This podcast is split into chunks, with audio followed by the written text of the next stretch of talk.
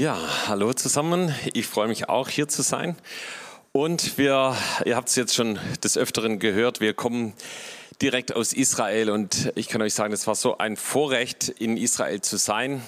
Äh, ja, das war nicht selbstverständlich. Gott hat wirklich die Türen geöffnet und darüber sind wir sehr, sehr dankbar und sind auch dankbar für das, was es in Israel ausgelöst hat.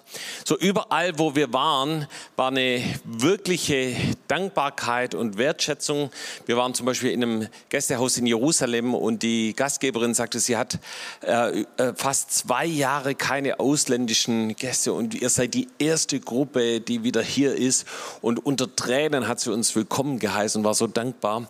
Und ähnliches haben wir eben genauso in Yad Vashem, in der Knesset und äh, in Adi Negev erlebt. So Adi Negev, das sind auch einige von unseren jungen Erwachsenen, die dort gerade Menschen mit Behinderungen dienen.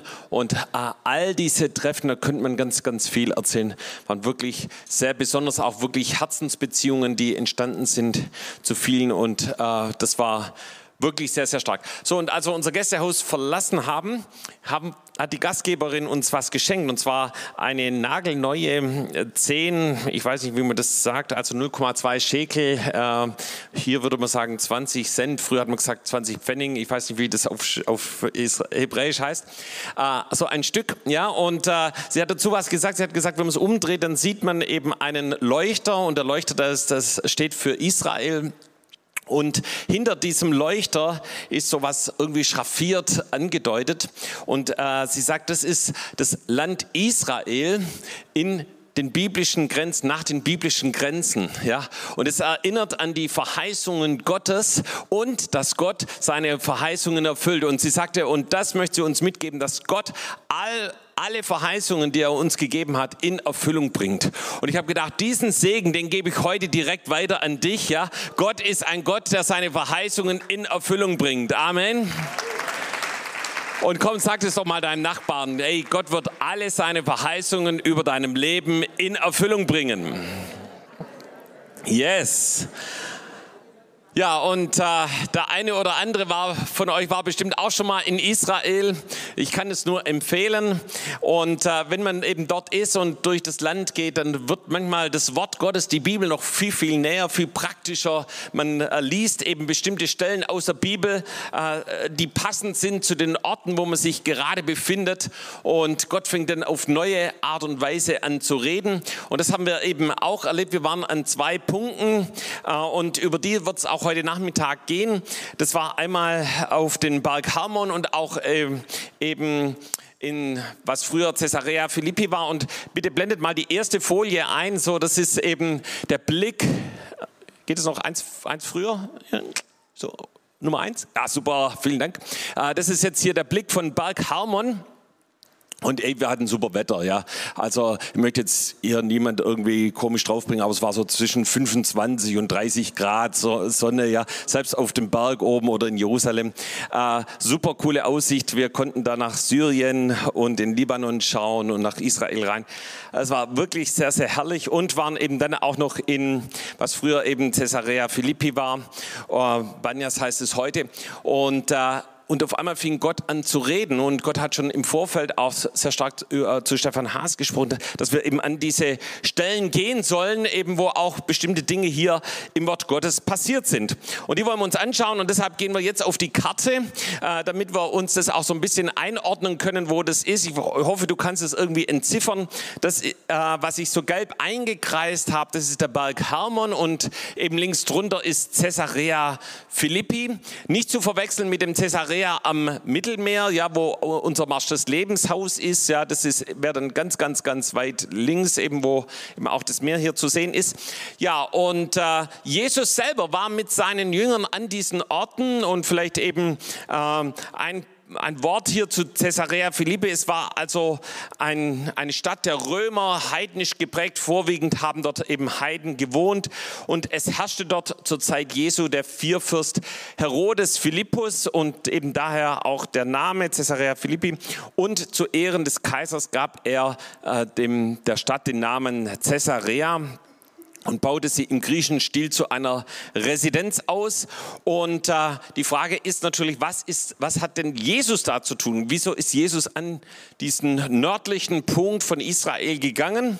Und was ist da passiert? Und das erfahren wir natürlich im Wort Gottes. Und wir schlagen gemeinsam mal Matthäus 16, 13 bis 19 auf. Und das ist die bekannte Geschichte eben von dem Bekenntnis des Petrus und die Verheißung, die Jesus über ihm ausgesprochen hat. Und ich lese es jetzt kurz vor und dann wollen wir da noch ein bisschen tiefer einsteigen. Da kam Jesus in die Gegend von Caesarea Philippi, also von der Stadt, über die wir gerade gesprochen haben, und fragte seine Jünger und sprach, wer sagen die Leute, dass der Menschensohn sei?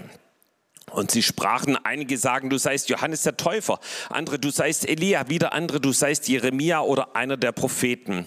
Er fragte sie, wer sagt denn ihr, dass ich sei? Da antwortete Simon Petrus und sprach, du bist Christus, des lebendigen Gottes Sohn. Und Jesus antwortete und sprach zu ihm, selig bist du, Simon, Jonas Sohn, denn Fleisch und Blut haben dir das nicht offenbart, sondern mein Vater im Himmel. Und ich sage dir auch, du bist Petrus und auf diesen Felsen will ich meine Gemeinde bauen und die Pforten der Hölle sollen sie nicht überwältigen. Ich will dir die Schlüssel des Himmelreichs geben und alles, was du auf Erden binden wirst, soll auch im Himmel gebunden sein und alles, was du auf Erden lösen wirst, soll auch im Himmel gelöst sein. Ja, und eben was mir bisher unbekannt war, dass die Pforten der Hölle, dass man die tatsächlich in dieser Stadt Caesarea Philippi finden kann. Und äh, wir haben, waren eben dort auch an dieser Stelle und auf der nächsten Folie, das seht ihr, wie das zur Zeit von Jesus ausgesehen hat, eben in dem linken Bild, da seht ihr dies, äh, diese mehreren Tempel, die griechisch-römischen Tempel und den Tempel für den unreinen Götzen Pan. Und also da sind Dinge passiert, über die wollen wir heute Nachmittag gar nicht sprechen, solche okkulte Riten und Rituale, äh, alles ganz, ganz schrecklich, also ein wirklich heidnisch okkulter Ort gewesen. Und hinter diesem linken Tempel da seht ihr vielleicht noch so einen kleinen schwarzen Punkt und das ist eine Höhle und diese Höhle wird eben die Pforte der Hölle genannt. Und, äh, und diese Pforte der Hölle kannst du heute immer noch sehen. Wir haben da eben Bilder gemacht. Ihr seht es, da ist die, der Tempel nicht mehr da, aber die Höhle ist immer noch da. Und das ist also damals schon eben die Pforte der Hölle gewesen. Und Jesus war also mit seinen Jüngern da und äh, er stellt also seinen Jüngern eben zwei Fragen. Und die erste Frage ist eben, was sagen die Leute? Ähm, wer ich bin. Und die zweite Frage ist, hey, was ist eure Meinung? Was sagt ihr denn, wer ich bin? Ja, und äh, bei der Antwort auf die zweite Frage hat Petrus wirklich eine Offenbarung. Ja, also das ist nicht etwas, was er irgendwo gelernt hat, sich auswendig angeeignet hat oder sowas, sondern er hat eine Offenbarung vom Himmel, dass Jesus der Sohn Gottes ist. Und bei den Antworten auf die erste Frage sehen wir, dass die Leute nicht so richtig sicher sind. Wer, wer ist denn jetzt eigentlich dieser Jesus? Ja? Ist er Johannes oder ist er Elia oder ist er einer der Propheten? Sie sagen dies oder das oder das könnte die Möglichkeit, eine andere Möglichkeit sein. Aber ist es nicht der absolute Hammer, dass Petrus diese Offenbarung über Jesus ganz in der Nähe von diesem okkulten Ort, von diesem, wo, wo eben beschrieben wird mit Pforte der Hölle, ja, äh, da gibt der lebendige Gott ihm die Offenbarung, dass er der Sohn Gottes ist. Ja, und keine, kein Fürstentum, keine Macht, keine finstere Macht, keine Gewalt kann ihn davon abhalten, eine Offenbarung vom Himmel zu empfangen. Und ich glaube, ihr Lieben, das ist auch eine Botschaft an uns. Das ist eine Botschaft für dich und für mich, dass egal welche Pforten der Hölle sich in unserem Leben gerade auftun, ja, äh, egal welchen Dingen du Höhlen oder Bergen oder was auch immer du gegenüberstehst, ob das Krankheit ist, ob das Sorge ist, ob das Konflikte sind, ob das Herausforderungen sind in deinem Leben. Jesus ist größer, Jesus ist mächtiger und er will dir zeigen und sich dir offenbaren, dass er der lebendige Sohn Gottes ist. Ja? Amen. Danke, José, für dein kräftiges Amen. Halleluja. Gut. Ähm, und was sagt Jesus jetzt auf diese Antwort hin? Ja, so Jesus sagt dann, du bist Petrus Und auf diesen Felsen will ich meine Gemeinde bauen und die Pforten der Hölle sollen sie nicht überwältigen. Ja. Und wir wissen natürlich, dass Petrus eben auch Fels bedeutet, ja. Und, aber wenn du eben an diesem Ort stehst, und du siehst diesen riesigen Felsen im Hintergrund. Vielleicht können wir das Bild noch mal ganz kurz einblenden. Ja, also da ist diese mickrige Höhle, die Hölle äh, hier, äh, die Pforten der Hölle. Aber dahinter siehst du einen riesigen Felsen und der ist wirklich gewaltig. Der war wirklich beeindruckend, auch heute noch. Und Jesus steht hier und sagt, hey, auf diesen Felsen will ich meine Gemeinde bauen. Ja, und die Pforten der Hölle, die haben da nichts mehr zu sagen. Ja, die können das nicht überwältigen. Und äh, da spricht Jesus also direkt über diesen Felsen, über diesen riesigen Felsen. Und da sagt er, will ich meine Gemeinde bauen auf Jesus, eben auf der Offenbarung, wer er ist und was er, was Petrus gesagt hat, das ist die Grundlage. Da baut er Gemeinde über allem Götzendienst, über aller Finsternis, über allem, was eben der Teufel zu bieten hat. Jesus ist größer, Jesus ist mächtiger. Und er gibt Petrus und jedem, der weiß, dass Jesus der Sohn Gottes ist, die Schlüssel des Himmelreiches. Schlüssel voller Autorität und Macht, weitaus mehr als Götzendiener jemals haben werden. Und das ist die Vollmacht und die Autorität der Gemeinde damals wie heute. Und dieser Fels, über den Jesus spricht, ja, das ist natürlich Jesus selber, aber er hat auch schon ein paar Kapiteln davor in der Bergpredigt über diesen Felsen gesprochen. Und wir lesen dort in Matthäus 7, Vers 24, darum, wer diese meine Rede hört und tut sie, der gleicht einem klugen Mann, der sein Haus auf Fels baute. Ja, das heißt, auf dem Fels zu stehen, auf dem Felsen zu, gegründet zu sein, bedeutet, das Wort Gottes zu hören, aber es genauso auch zu tun und nicht daran abzuweichen. Und wir kennen dieses Gleichnis, dass wenn dann Stürme kommen und die kommen, ja, hey, dann werden wir beständig sein, dann werden wir feststehen, dann wird uns nichts irgendwie äh, auseinanderreißen können. Wir überstehen Stürme, wir sind beständig. Aber Jesus warnt uns an der Stelle auch und sagt eben, wenn du dein Haus auf Sand baust, das sind eben diejenigen, die hören die das Wort Gottes also wahrnehmen, es kommt bei ihnen an, aber sie setzen es nicht in ihrem Leben um. Äh, die überstehen eben die Stürme nicht und es ist wie ein Haus, das in sich zusammenfällt und nichts bleibt mehr übrig. Und deshalb ist es so wichtig, auf das Wort Gottes zu hören und es umzusetzen, diese Offenbarung von Jesus zu empfangen, wer er ist und eben auch Offenbarung zu empfangen für diese Zeit, in der wir gerade leben. So, wir gehen jetzt noch einen Schritt weiter und wollen uns ähm, eben die zweite Geschichte anschauen. Und die ist, also brauchen wir in der Bibel nur eine Seite weiterblättern, kommen wir ins Kapitel 17. Und das ist jetzt also direkt noch in dieser Zeit, wo Jesus mit seinen Jüngern dort in Caesarea Philippi war. Und da lesen wir dann, dass äh, im ersten Vers, und nach sechs Tagen nahm Jesus mit sich Petrus und Jakobus und Johannes, dessen Bruder, und führte sie allein auf einen hohen Berg.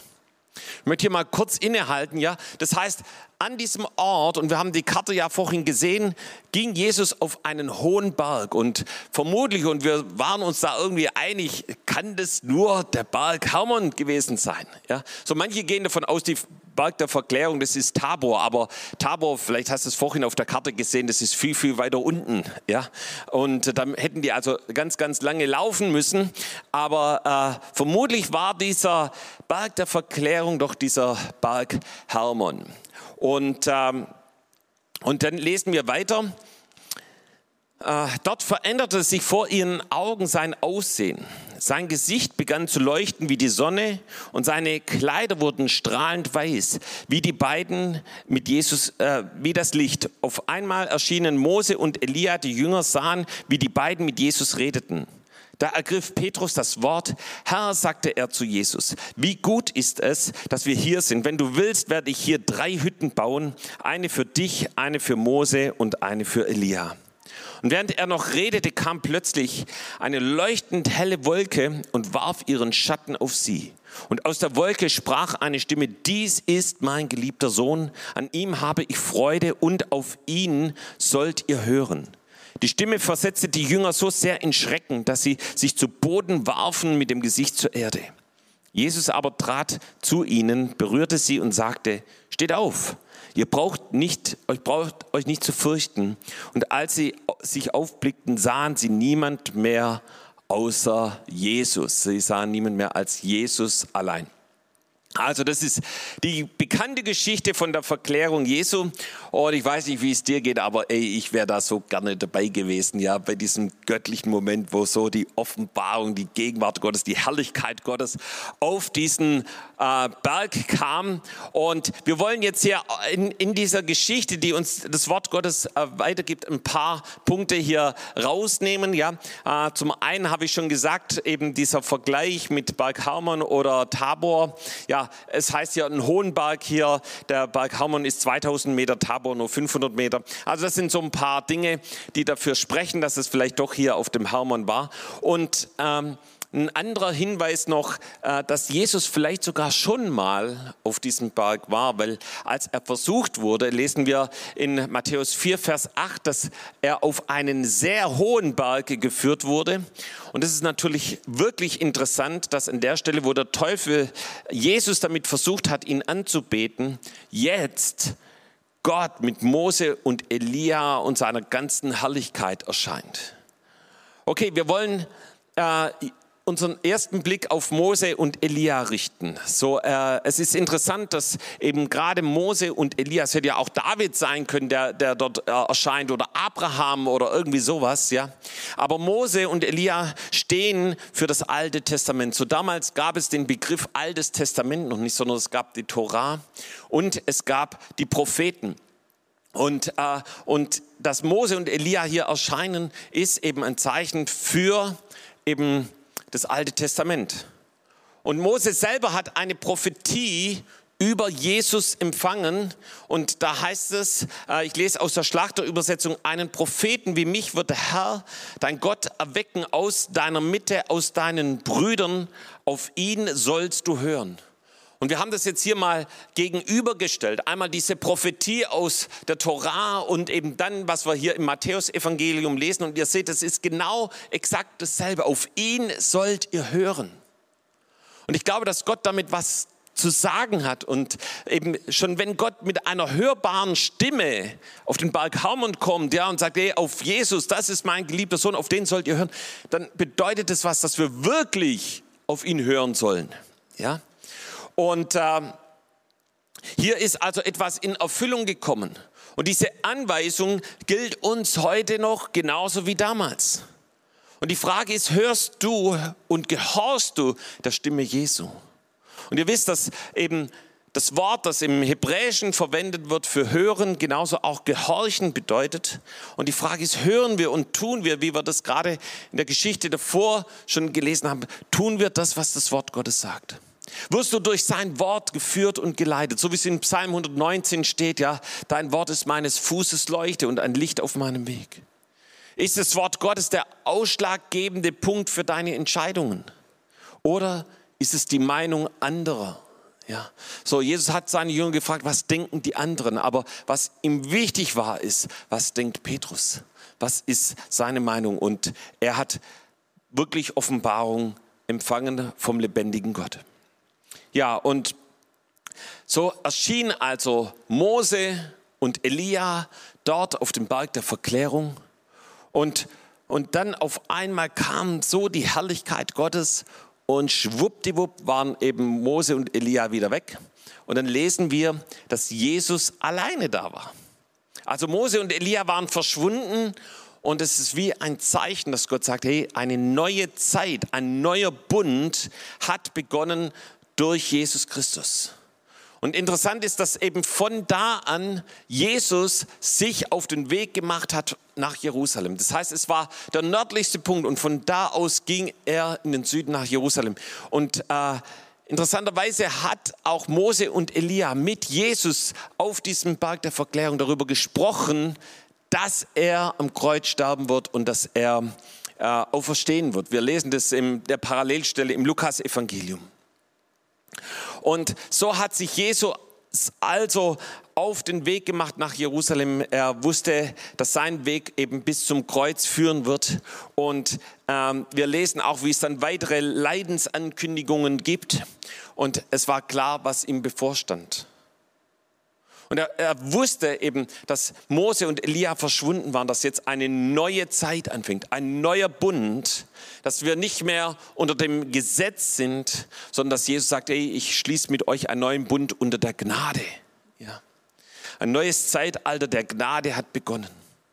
Und wir wollen uns da ein paar Stellen aus dem Wort Gottes anschauen, was Jesus vollbracht hat so was das Neue Testament uns sagt, der neue Bund uns sagt. Epheser 2, Vers 8 und 9. Denn aus Gnade seid ihr selig geworden durch Glauben. Und das nicht aus euch, Gottes Gabe ist es, nicht aus Werken, damit sich nicht jemand rühme. Ja. Also wir sehen in diesem Wort, dass wir aus Gnade gerettet sind durch unseren Glauben und nicht durch irgendetwas, was wir selber dazu tun können. Ja, so ich bin ja selber ein Schwab, ja, und das ist für uns Schwaber ganz wichtig. Du kannst nichts dazu do, ja. Also es war jetzt kurzer Einblick hier für die Schwaben, ja. Wir, wir können nichts dazu tun, ja, nichts. Hätte mal ein bisschen, ja. Ja, das, du, wir sind gerettet 100% aus Gnade. Hier Gottes Gabe ist es. Das ist ein Geschenk, ja. Ja, und das ist auch schon wieder so ein Problem mit den Schwaben. Ja? Du kriegst was geschenkt und du willst es dann wieder erwidern am besten. Ja, ja. Das ist echt ein Stress, sage ich euch. Ja. Aber Jesus macht uns frei. Amen. Ja. Hey, und Gnade heißt Jesus, ich danke dir, dass du für alles bezahlt hast. Ja. Selbst für die Selbstgerechtigkeit der Schwaben hast du bezahlt. Ja selbst für all den Mist, den, den wir gebaut haben. Weißt du, manchmal hatte ich schon Leute in der Seelsorge oder auf dem Glaubensaufbauwochenende, die haben gesagt, Guido, ich glaube nicht, dass Jesus mir vergeben kann, weil ich habe so viel Mist gebaut. Und dann habe ich ihnen gesagt, doch Jesus ist für jede Schuld und Sünde gestorben. Und selbst wenn sie blutrot ist, wäscht er sie weiß wie Schnee. Und ihr Lieben, das ist das Gnadengeschenk wir sind nicht durch Leistung, nicht durch eigene Anstrengung, nicht dadurch, dass wir irgendwelche Gesetzeskataloge einhalten, gerettet, sondern allein durch den Glauben an Jesus Christus und dass wir dieses Geschenk annehmen und sagen, danke Jesus, danke für deine Gnade. Und das bedeutet, dass wir frei sind vom Gesetz. Hey, und das ist was Wunderbares. Manchmal kriegst du das, wenn du in Israel bist, so ein bisschen mit, was für was Gesetz, Gesetzlichkeit ja, für eine Power haben kann. Ja. Und Jesus sagt, davon habe ich euch befreit. Ja. So Paulus schreibt es in, in Römer 6, Vers 14, denn der, die Sünde wird nicht herrschen können über euch, weil ihr ja und weil ihr ja nicht unter dem Gesetz seid, sondern unter der Gnade. Hey, und das heißt der neue Bund, ja. Mose und Elia ist vorbei, ein neuer Bund der Gnade hat begonnen, ja. Das heißt, wir sind nicht mehr unter dem Gesetz, unter der Gnade. Und was bedeutet das? Die Sünde herrscht nicht mehr über unserem Leben. Das heißt nicht, du kannst die Sau rauslassen, sondern dass Sünde keinen Platz mehr hat in deinem Leben. Unter der Gnade zu sein bedeutet, dass die Sünde keine Herrschaftsgewalt mehr über deinem Leben hat, weil die Gnade so viel mächtiger ist. Und wie passiert es? Ja, du, du kannst es erkennen. Da gibt es nämlich Kennzeichen. Und eines dieser Kennzeichen ist der Heilige Geist. Und davon lesen wir in Galater 5, Vers 18. Regiert euch aber der Geist, so seid ihr nicht unter dem Gesetz. Ja, also wie werde ich frei von Gesetzlichkeit, von Religiosität, wie auch immer du das nennen möchtest, ja, durch den Heiligen Geist, dass der Heilige Geist über deinem Leben regiert. Ja. Und dann lesen wir weiter in Römer 8, Vers 14, denn welche der Geist Gottes treibt oder andere Übersetzungen sagen leitet oder führt, die vom Heiligen Geist Gottes, Heiligen Geist geführt und geleitet werden, die sind Kinder Gottes. Und ihr Lieben, das ist das, was Gott möchte. Er möchte dich führen und leiten. Er möchte zu dir reden. Ja? Er möchte nicht nur immer mal wieder zu dir reden, sondern jeden Tag neu. Jesaja sagt es allem, jeden Morgen weckt er mir das Ohr, dass ich höre, wie ein Jünger hört. Und möchte ich fragen, wann hat Jesus das letzte Mal zu dir geredet? Wann hat er durch sein Wort zu dir gesprochen? Wisst ihr, wir können so viel tun und unsere Woche läuft und du gehst arbeiten und du hast die Herausforderungen hier und da. Aber hat Jesus die Möglichkeit, da mal irgendwie einzugreifen, zu dir zu reden, dich zu führen und zu leiten, vielleicht das Programm mal zu ändern? Ja, das Wort Gottes sagt eben, dass die, die unter der Gnade sind, die mit Jesus verbunden sind, dass wir von ihm geführt und geleitet werden durch den Heiligen Geist. Und hier sind wir wieder an diesem Punkt, wo wir vorhin schon waren, ja, auf Jesus zu hören. In unserem Alltag, an dem Punkt, wo wir sind. Denn nur so können wir von ihm geführt und geleitet werden. Gerade jetzt, in Zeiten von Täuschungen, von Lügen, von Verdrehungen, von Verführungen, ist es absolut wichtig, auf Jesus und den Heiligen Geist und sein Wort zu hören. Und ich möchte an der Stelle noch mit euch noch mal ein bisschen ins Wort Gottes eintauchen, damit wir sehen, was es heißt, wirklich auf das Wort Gottes und auf Jesus zu hören.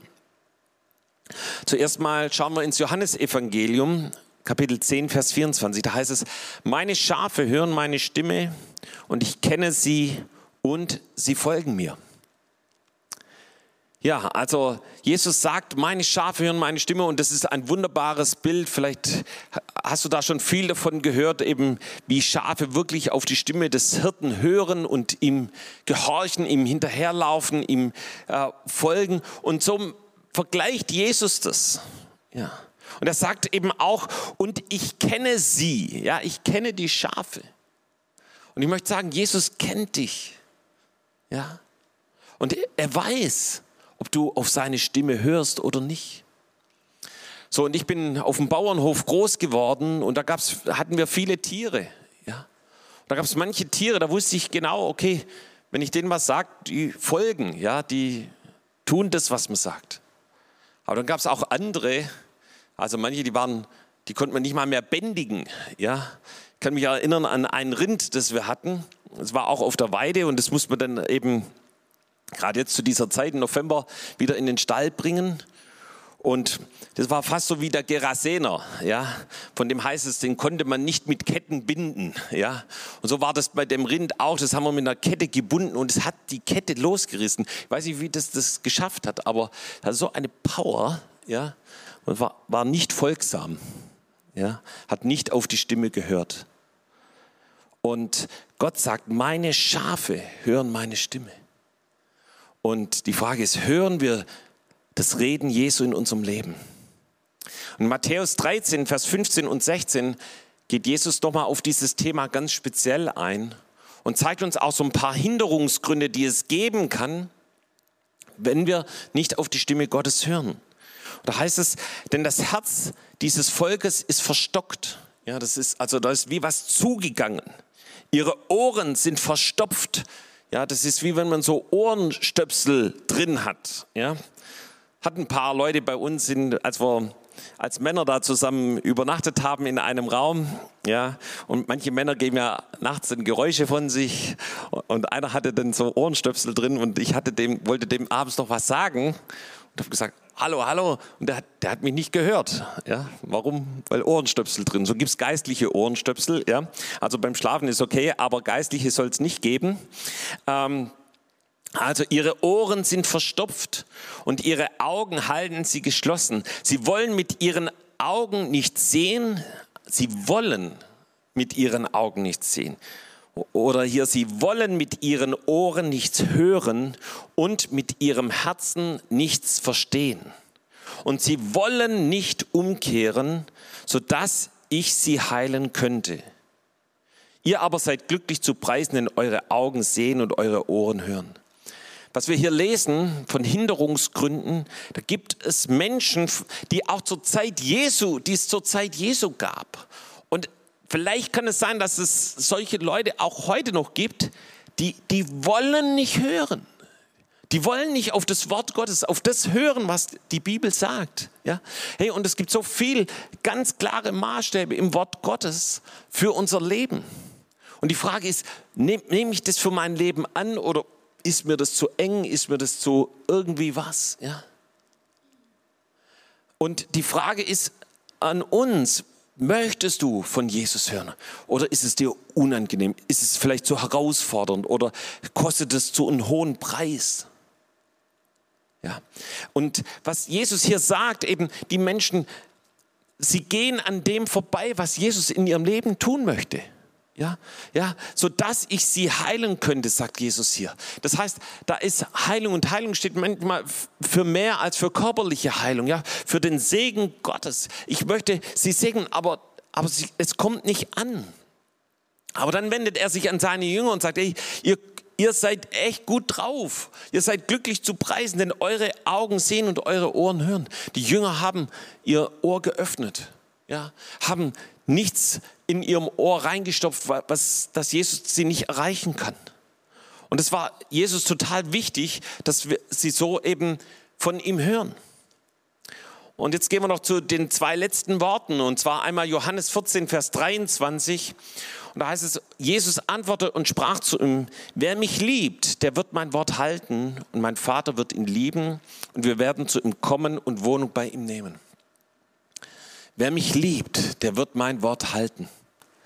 Also das heißt, Gott gibt die Anweisung auf dem Berg der Verklärung, auf ihn sollt ihr hören. Und wenn du Jesus wirklich liebst, dann hörst du auf ihn, dann sagst Jesus, ich möchte alles von dir empfangen. Ich möchte dein Reden empfangen. Ich möchte alles aus dem Wort Gottes für mich annehmen, für mich empfangen. Ja. Ich möchte dein Wort über meine Berufung empfangen. Ich möchte dein Wort über meine Zukunft empfangen. Ich möchte, Jesus, ich, ich möchte dein Wort für diesen Tag heute empfangen. Ja. Ich möchte, dass du zu mir redest. Und das heißt, es sind Menschen, die Jesus wirklich lieben, die eine, eine Liebesbeziehung zu ihm haben. Und diese Liebesbeziehung drückt sich aus in deiner Beziehung zum Wort Gottes, zur Bibel und darin, wie du es, es liest, wie du es aufnimmst und wie du dich danach richtest.